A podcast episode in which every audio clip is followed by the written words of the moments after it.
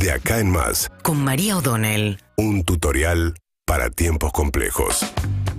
Bueno, ayer se enredaron en una discusión Cristina Fernández Kirchner y Mauricio Macri. En realidad, primero empezó Mauricio Macri contestándole a la lectura que había hecho Alberto Fernández respecto de eh, el fracasado acuerdo con el Fondo Monetario Internacional.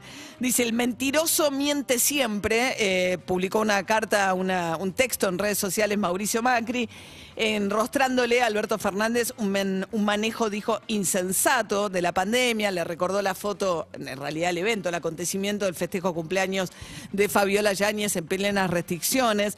Pero digo, tanto la reacción de Mauricio Macri como la reacción también de Nicolás Dujovne, que era su ministro de Economía y Hacienda en ese momento, al informe del Fondo Monetario da una sensación que quedan muy descolocados, donde no asumen ningún tipo de responsabilidades de lo que fue un endeudamiento que evidentemente complica mucho la economía argentina.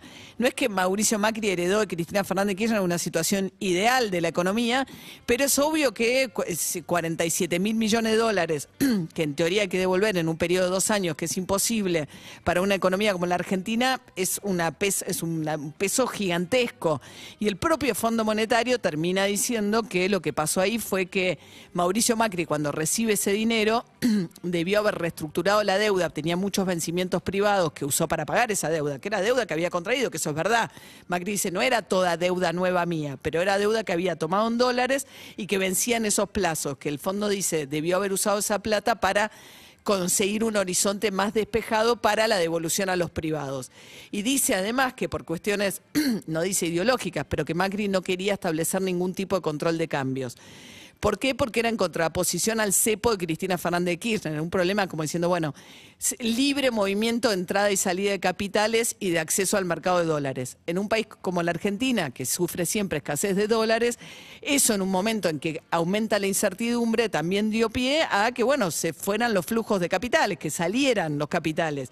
Y el propio Fondo Monetario dice que eso es lo que pasó con una parte del dinero que el fondo le había prestado a la Argentina.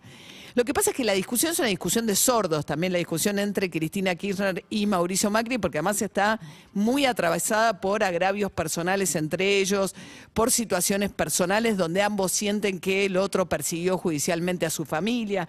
Cristina Kirchner puso... El burro hablando de la oreja en reacción a lo que había puesto Mauricio Macri diciendo que el mentiroso siempre miente, acusando al gobierno de mentir. La verdad es que es muy poco constructiva realmente, además, la actitud de Macri, que fue partícipe de esa situación. Y la respuesta también sirve de poco, digamos, en ese sentido. Son dos dirigentes que se pelean entre ellos con un nivel de enojo que hace difícil la construcción de un mínimo diálogo, que es lo que algunos pocos intentan en el medio de este contexto. Alberto Fernández sobre el informe dijo que es un informe que fue lapidario, dijo porque le da la razón en parte a gran parte de los argumentos que tenía el gobierno respecto de que por qué había sido fallido ese acuerdo, porque no sirvió para generar estabilidad y porque tampoco que digo, una cosa es tomar crédito para hacer obras de infraestructura o casas que perduran y otra cosa por una situación coyuntural que se te termina yendo las manos, que es efectivamente lo que pasó y te queda la deuda después y una deuda nada menos que en dólares, que no es lo mismo que tener una deuda en pesos. Si bien tener deuda en pesos también es un problemón, porque uno de los problemas que ahora tiene que afrontar en el acuerdo con el Fondo Monetario es cómo va a ser para, eh, digamos, desactivar toda esa bola de LELIX y papeles de deudas de pesos que está contray- contrayendo mientras tanto el Estado en la medida en que no tiene ninguna otra fuente de financiamiento. Pero bueno, la cuestión es que ayer Alberto Fernández en el brindis con los empleados de la Casa Rosada dijo eh, que el informe del Fondo Monetario había sido lapidario y muchos marcaron un contraste con lo que había dicho Guzmán y también Gabriela Cerruti, la vocera presidencial, que dijeron que era tímido. Lo que el gobierno le reclama es que tímido el Fondo Monetario con respecto a su propia autocrítica, es decir, qué es lo que el Fondo Monetario hizo mal. Porque el fondo dice que Macri le había trazado una línea roja diciéndole yo no voy a instaurar de ninguna manera ningún tipo de control al movimiento de capitales o al acceso a la compra de dólares. ¿Por qué el Fondo Monetario en todo caso acepta eso si el propio estatuto dice que ellos no deben dar créditos que permitan en realidad financiar la fuga de capitales? Entonces, el fondo pudo haber no accedido en todo caso a eso que el fondo le echa la culpa al gobierno de Mauricio Macri. Entonces el gobierno dice el fondo se queda tímido en la autocrítica y en asumir las culpas propias.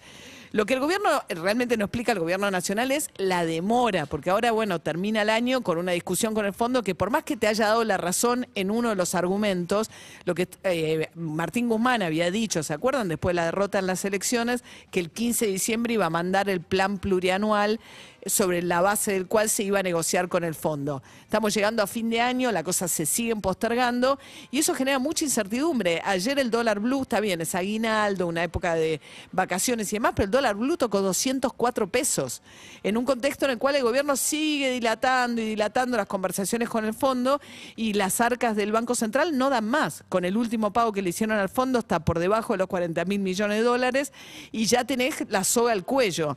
Con lo cual también es difícil pensar, pues yo dicen, bueno, voy a tomarme todo el tiempo que necesite para negociar en las mejores condiciones. Pero si vos ya dijiste que querés cerrar un acuerdo, en la medida en que demores en el tiempo, más debilitado estás, porque te quedas sin reservas y te quedas sin tiempo. Y el gobierno sigue sin poner plazos fijos, plazos certeros, que cumplan y que permitan bajar la incertidumbre que rodea todo este fin de año. Seguimos en Instagram y Twitter. Arroba Urbana Play FM.